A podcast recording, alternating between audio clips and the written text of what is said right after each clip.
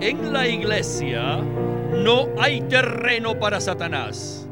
Esto debe quedar bien claro entre nosotros, porque estamos constantemente en un estado de guerra contra él. No es insignificante. Se trata de una guerra.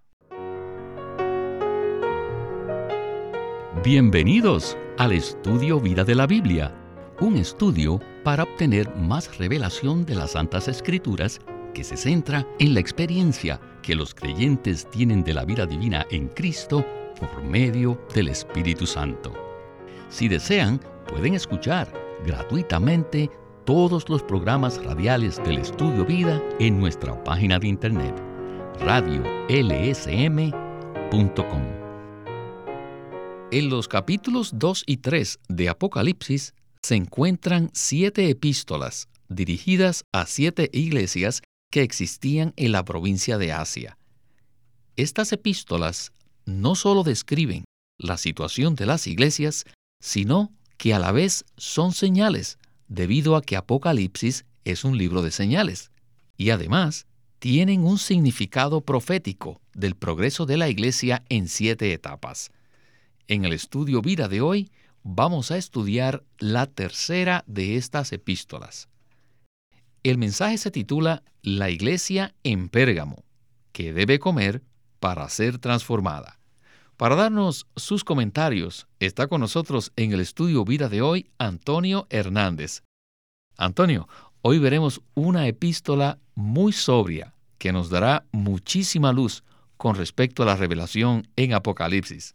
Bienvenido al programa. Gracias. Me alegra mucho participar en el estudio vida de hoy. Antonio, en el mensaje anterior vimos que la situación de la iglesia en Esmirna era muy positiva.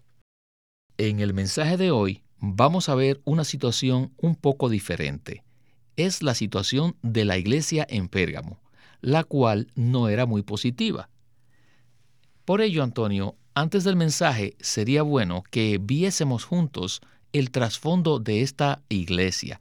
Por ello vamos a leer los versículos del 12 al 16 del capítulo 2 de Apocalipsis.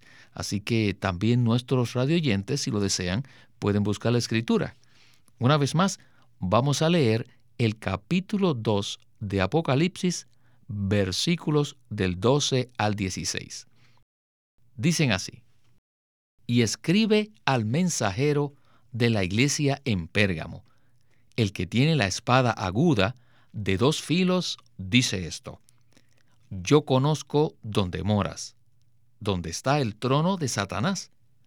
Pero retienes mi nombre y no has negado mi fe, ni aun en los días de Antipas mi testigo, mi siervo fiel, que fue muerto entre vosotros donde mora Satanás pero tengo unas pocas cosas contra ti, que tienes ahí a algunos que retienen la enseñanza de Balaam, que enseñaba a Balac a poner tropiezo ante los hijos de Israel, a comer de cosas sacrificadas a los ídolos y a cometer fornicación. Asimismo, tú también tienes a los que retienen la enseñanza de los Nicolaitas. Por tanto, arrepiéntete pues si no, vendré a ti pronto y combatiré contra ellos con la espada de mi boca. Como vemos, el final de esta epístola es más negativo, pero los primeros versículos tienen un tono serio y sobrio. Con esta introducción estamos listos para comenzar nuestro estudio vida de hoy. Adelante.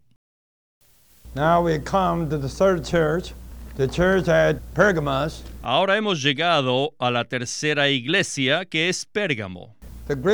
En el griego, en la lengua original, Pérgamo significa unión matrimonial y también torre fortificada. Un matrimonio y una torre. Esto tiene mucho significado. La iglesia en Pérgamo prefigura a la iglesia que estableció una unión matrimonial con el mundo y llegó a ser una torre fortificada. Y esto equivale al gran árbol profetizado por el Señor en la parábola de la semilla de mostaza, la cual es pequeña, pero creció en forma anormal hasta llegar a ser un gran árbol. Luego, también en Mateo 13, hay otra parábola, la de una mujer que añadió levadura en la harina fina, lo que significa que esta mujer mezcló cosas malignas con la harina fina, la cual representa a Cristo mismo como el alimento para el pueblo de Dios. El gran árbol equivale a la torre alta, y esa mujer, con la levadura, equivale a la iglesia apóstata que se unió con el mundo. Debemos entender claramente el significado bíblico de este asunto porque debemos escaparnos, debemos abandonar esa torre alta y también debemos ser separados para Dios y así regresar a su intención original que es que la iglesia sea un candelero de oro puro, sin tener ninguna relación con el mundo, con la idolatría o con Satanás. La intención de Dios es que su iglesia salga del mundo y no tenga nada que ver con el mundo. Pero Satanás, mediante el imperio romano, la hizo una religión, corrompiéndola por completo, haciéndola mundana y la relacionó con la idolatría. Por eso aquí el Señor Jesús dice en el versículo 13 que esta iglesia reside en el mismo lugar donde mora Satanás y que está donde está el trono de Satanás. Y esto es el mundo. Pero la iglesia debe ser un candelero de oro puro, siempre debe estar en contra de la infiltración satánica. Qué interesante, Antonio. En los últimos programas hemos visto que las epístolas escritas a estas siete iglesias tienen un significado profético relacionado con la progresión histórica de la iglesia. Ahora, en esta ocasión, vemos a Pérgamo. Esta iglesia está en una situación que ha cambiado por completo cuando la comparamos con Esmirna. Pérgamo se unió en matrimonio con el mundo. Con respecto a esto, mucha gente alega diciendo, ¿qué tiene de malo que la iglesia sea del mundo? Es más, dicen, ¿no sería así más atractiva para los incrédulos? Y aún algunos se atreven a decir que no ayudaría esto a la predicación del Evangelio. Por tal razón, Antonio, me gustaría que usted nos ayudara con algún comentario con respecto a que por qué es maligna esta mezcla con el mundo.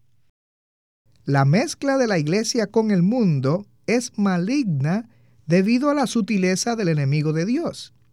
Mire, Víctor, la persecución de la iglesia en Esmirna resultó en que la iglesia creciese y hubiera más creyentes genuinos. Cuando Satanás se dio cuenta que fracasó en su intento de destruir la iglesia, entonces cambió de estrategia. En lugar de atacar a la iglesia directamente, la aceptó y esto la corrompió, convirtiendo el cristianismo en una religión estatal. Esto ocurrió en la primera parte del cuarto siglo, durante el reino de Constantino el Grande cuando multitudes de incrédulos fueron bautizados en la así llamada iglesia y recibieron dinero y ropa del gobierno por hacerlo. Esto fue un matrimonio de la iglesia con el mundo. Es decir, que la iglesia se unió al mundo. Y dado a que la iglesia es representada como una casta novia desposada con Cristo a los ojos de Dios, esa unión con el mundo se considera una fornicación espiritual. La iglesia debe ser pura, separada por completo para Dios. Estamos en el mundo, pero no somos del mundo. El ministerio del Señor siempre nos llama a que salgamos del mundo. La definición de la palabra griega eclesía que significa iglesia, denota los llamados a salir. Aquí el Señor dice que la iglesia en Pérgamo estaba en el lugar donde Satanás mismo mora, donde Satanás tiene su trono. Su trono significa donde Satanás reina, y ese trono y esa morada está en el mundo. Cuando los incrédulos fueron incluidos en la iglesia, ella llegó a tener una unión matrimonial ilegal con el mundo. Por esta razón, el Señor les envió esta epístola a Pérgamo para separar a sus creyentes de esta unión ilegal. Antonio, es sorprendente cómo podemos ver aquí esta unión matrimonial de la iglesia con el mundo, la cual Dios considera como fornicación espiritual, algo que es tan repugnante para Él. Correcto. Según la historia, sabemos que en aquel entonces la política se mezcló con los asuntos de la iglesia, lo cual es absolutamente contrario a la voluntad de Dios. El Señor desea separar totalmente del mundo a sus creyentes verdaderos. Quisiera ahora leer el versículo 13, que es lo que veremos en la siguiente sección de este mensaje. Dice así, Yo conozco donde moras, donde está el trono de Satanás, pero retienes mi nombre y no has negado mi fe, ni aun en los días de Antipas mi testigo, mi siervo fiel, que fue muerto entre vosotros, donde mora Satanás. Antipas aquí representa a todos los creyentes que a través de los siglos permanecieron firmes como el testimonio puro de Jesús, el cual debe ser el testimonio de la iglesia. Bueno, ahora continuemos el mensaje con Winnesley. En la iglesia no hay terreno para Satanás. Esto debe quedar bien claro entre nosotros, porque estamos constantemente en un estado de guerra contra Él. No es insignificante, se trata de una guerra. Este testimonio es una lucha. ¿Y saben cuándo comenzó? Comenzó con Antipas. Antipas. Él fue el que tomó la delantera para pelear en contra de la iglesia mundana, constituyéndose así un ejemplo para nosotros. Por lo tanto, él abrió el camino de luchar en contra de la iglesia mundana. En el griego, Antipas significa contra todo.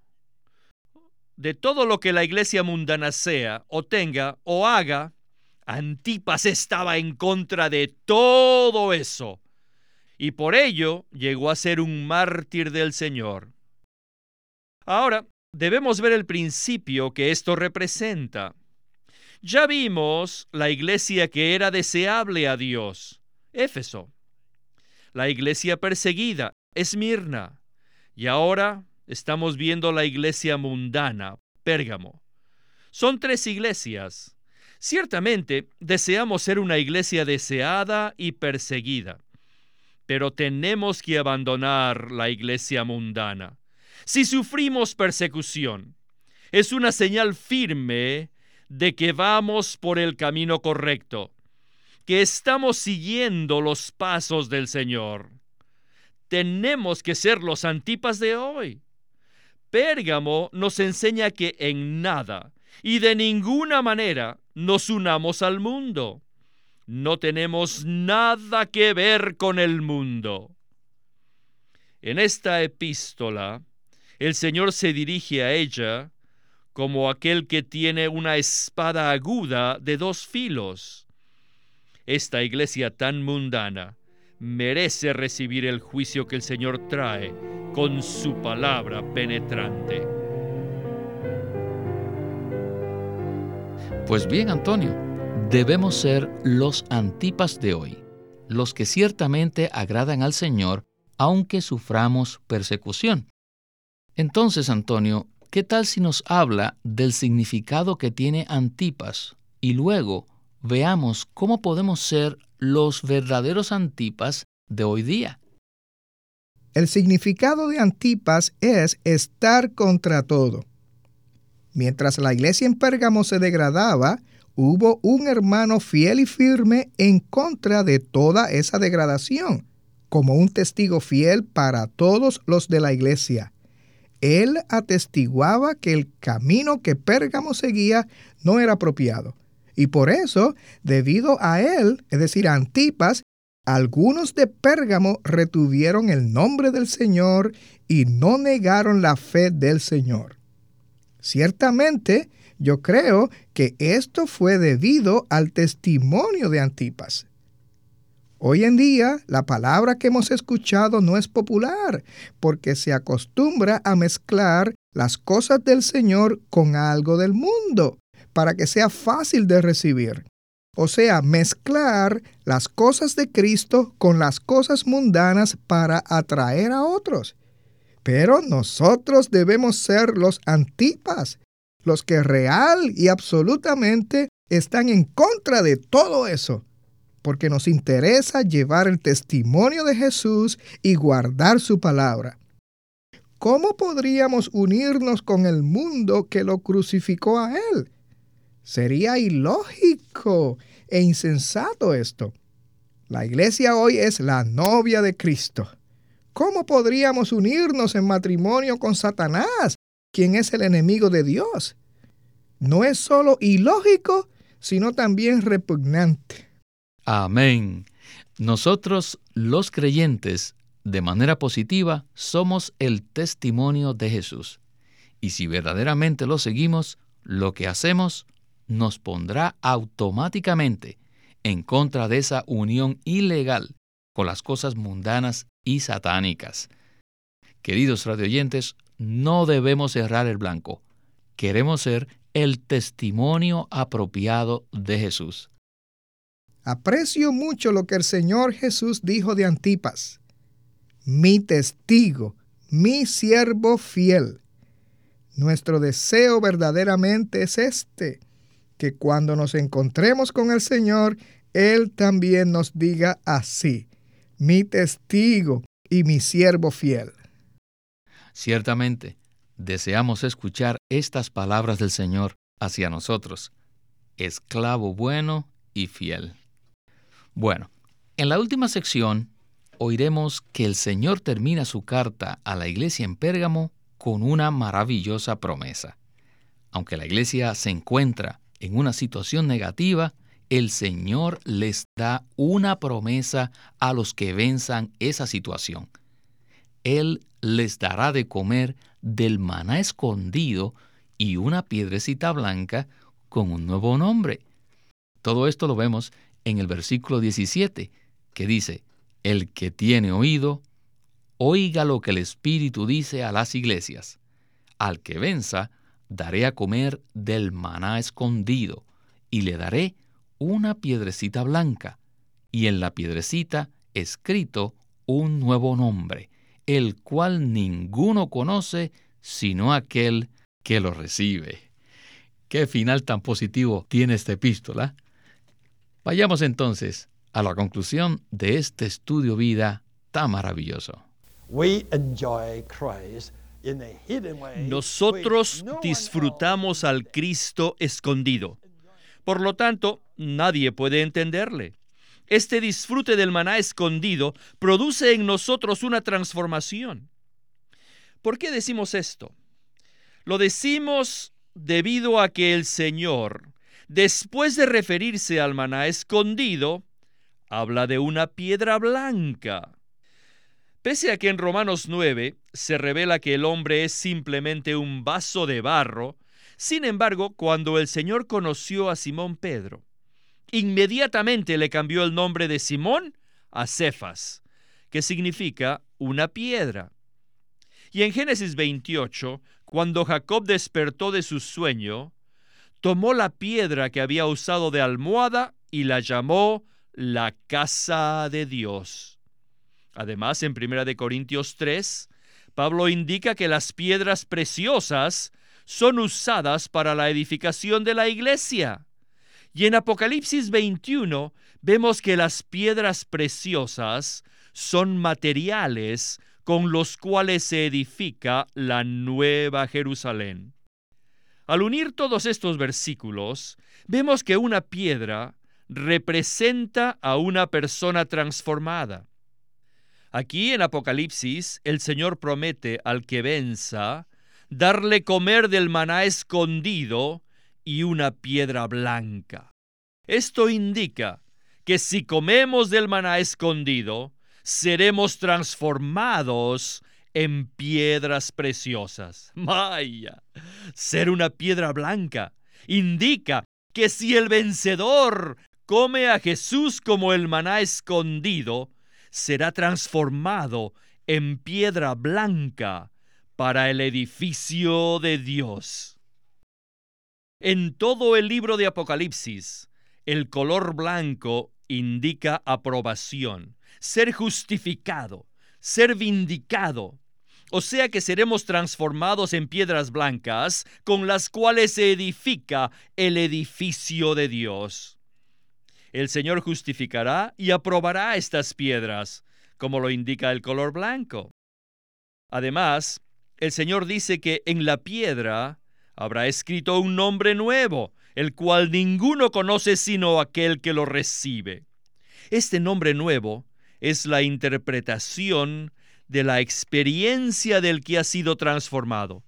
Por consiguiente, solamente el que lo recibe conoce el significado de ese nombre. Los otros no lo saben. El nuevo nombre es simplemente la nueva designación que el Señor escribirá sobre usted e indica quién es usted, lo que es y cómo es.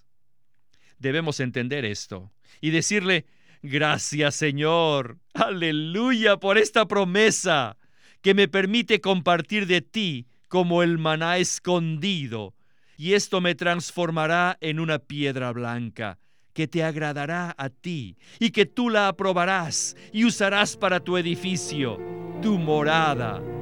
Amén. Qué maravillosa oración con la que concluyó el mensaje nuestro hermano Lee.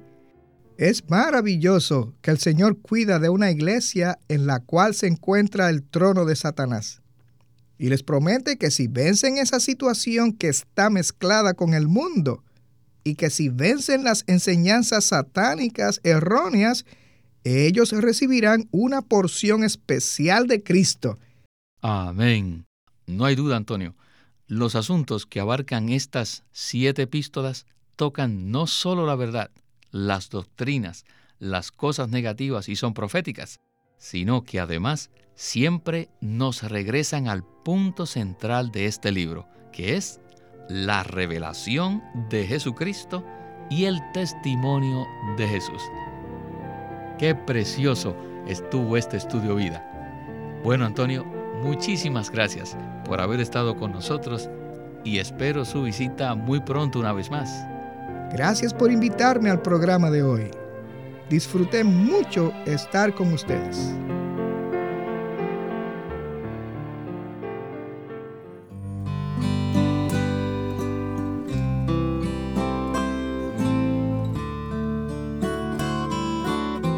Living Stream Ministry es una casa publicadora de los libros de Watchman Nee y Witness Lee.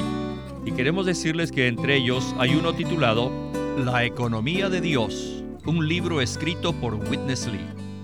En 1927, Watchman Nee publicó El hombre espiritual, su obra espiritual clásica acerca del crecimiento y el progreso de la vida cristiana. En El hombre espiritual, Watchman Nee presentó la verdad bíblica de que el hombre se compone de tres partes, espíritu, alma y cuerpo, lo cual es una revelación vital y necesaria para el crecimiento y el avance de los creyentes en su vida espiritual. En este libro, La economía de Dios, Witness Lee, el colaborador más cercano y fiel que tuvo Watchman Nee, se apoya en este cimiento para presentar la revelación central de la Biblia, que es Dios desea impartirse en el hombre para que éste como iglesia sea su expresión plena. En esto consiste el plan de Dios, que es su economía. En la economía de Dios, Witness Lee explica claramente la obra que lleva a cabo la Trinidad Divina en su economía y ofrece a los creyentes la manera de vencer paso a paso los obstáculos que estorban el crecimiento espiritual a fin de que Cristo haga su hogar en sus corazones y sean llenos de Dios en plenitud. La economía de Dios, escrito por Witness Lee.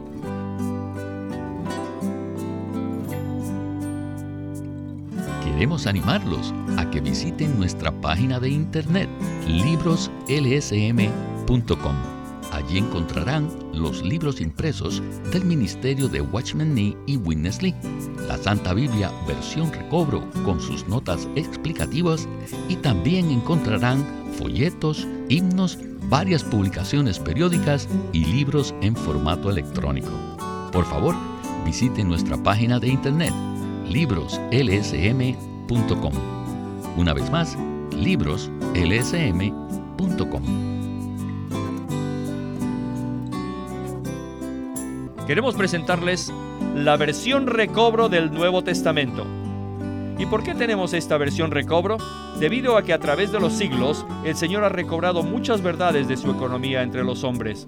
Desde los días de Martín Lutero en particular, este recobro ha progresado constantemente a partir de la justificación por fe, la cual fue recobrada en esos tiempos, hasta la verdad de experimentar la iglesia, el cuerpo de Cristo, vista y disfrutada por muchos cristianos hoy, este recobro ha sido como un hilo dorado que une la iglesia en el tiempo.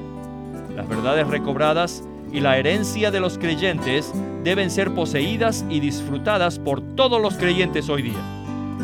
El Nuevo Testamento versión recobro reúne en un solo tomo todos estos aspectos notorios del recobro de la verdad y la experiencia de la vida cristiana. Junto con el texto tenemos extensas notas de pie de página escritas por Witness Lee. Al comienzo de cada libro se halla un bosquejo que presenta una síntesis completa del libro. Ojalá que todos ustedes puedan tener acceso a conseguirse una versión recobro del Nuevo Testamento. Puede conseguirlas en su librería cristiana más cercana o llamando o escribiendo a Living Stream Ministry. Llámenos a nuestro teléfono gratuito 1-800-810-1149. 1-800-810-1149. Además, si desean, pueden comunicarse con nosotros enviándonos un correo electrónico a estudiovida.lsm.org. Una vez más, estudiovida.lsm.org www.ecc.org.